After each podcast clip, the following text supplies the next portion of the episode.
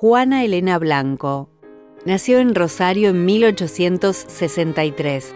Fue una educadora y filántropa que revolucionó la mirada sobre las infancias y la escuela como institución. Consideraba que la educación debía ser integral y que no bastaba únicamente con la alfabetización de los niños y niñas. Además, se necesitaba del trabajo. En 1912 inauguró su primera escuela en la calle Pasco gracias a donaciones que obtuvo de la ciudadanía.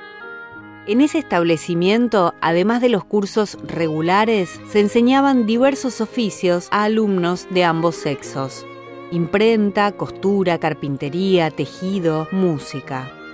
Juana murió en 1925, dejando como legado una enseñanza en donde maestras y alumnos intercambian saberes de manera activa y crítica.